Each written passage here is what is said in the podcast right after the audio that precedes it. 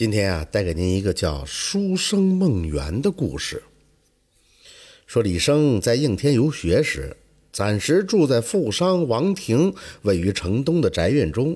这王庭啊，有好几个住处，平时呢，平时呢也不常来这儿。宅子里呢，只有李生和三四个仆人常住。有一天下午啊，李生读书乏了。推开窗户醒神儿突然看见邻宅中有个女子，长得艳丽动人，正和婢女在院中打闹。李生见了以后啊，很是喜欢。这一时间啊，仿佛自己的魂儿都丢了。于是呢，李生呢向下人打听那名女子。下人回答说，她这是啊张府的千金，小名叫婉儿。听人说，她的父母已经将她许了人了。李生听了以后，一时间是非常的失落。自此以后呢，李生每天都推开窗户守候，看着张婉儿在院中与人嬉戏打闹，相思的越加的厉害。突然就有一天晚上，李生梦见自己恍惚间走到了一个玉门桥旁，见桥下面站着个女子，很像是婉儿，一副失魂落魄的样子。李生见了以后啊，就特别的高兴，试着去呼唤她。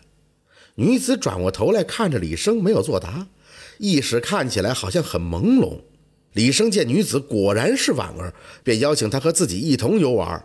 婉儿听了以后呢，笑着答应了他一声。李生拉着她的手，也没有被拒绝。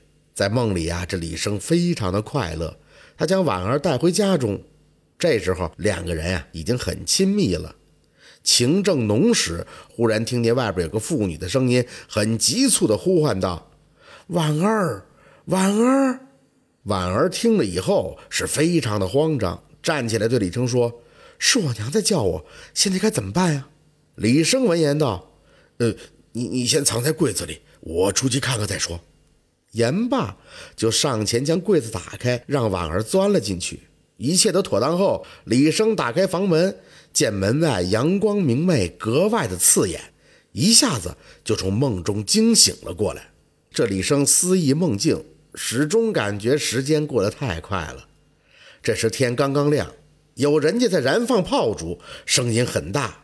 李生唤来仆人，交代他们去看看发生了什么事儿。过了好一会儿，仆人回来对他说：“是张府在做法事。”李生惊问道：“发生什么事儿了？”仆人回答说：“听张府的人讲，是小姐婉儿昨天在玉门桥游玩丢了魂儿，所以请法师前来招魂儿，现在都还没有醒。”李生听了以后，觉得这事儿非常奇妙，上前打开柜子一看，里边却什么都没有。当夜，李生又梦见婉儿从柜中走了出来，很焦急地询问他外边的情况。李生安慰了他一番，极力地挽留他。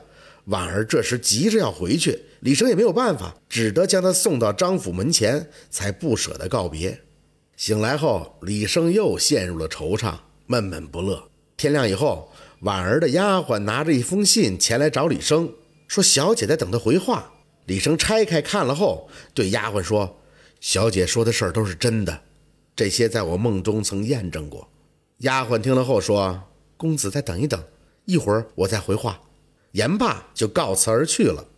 到了下午，那丫鬟果然又来为小姐送信，信里大概的意思是说啊，她虽然已经定亲，但从未与对方谋面，而今却与李生有了肌肤之亲，不愿再嫁其他人，现在宁愿毁约与李生厮守，并在信中询问他的意思。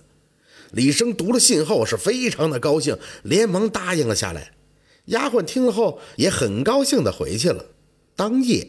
婉儿就对父母说了这件事儿，他的父母一开始也很反对，然而见他态度非常坚决，只好让下人去请李生来，看看他这人啊到底怎么样。李生又赶紧去请王庭过来保媒。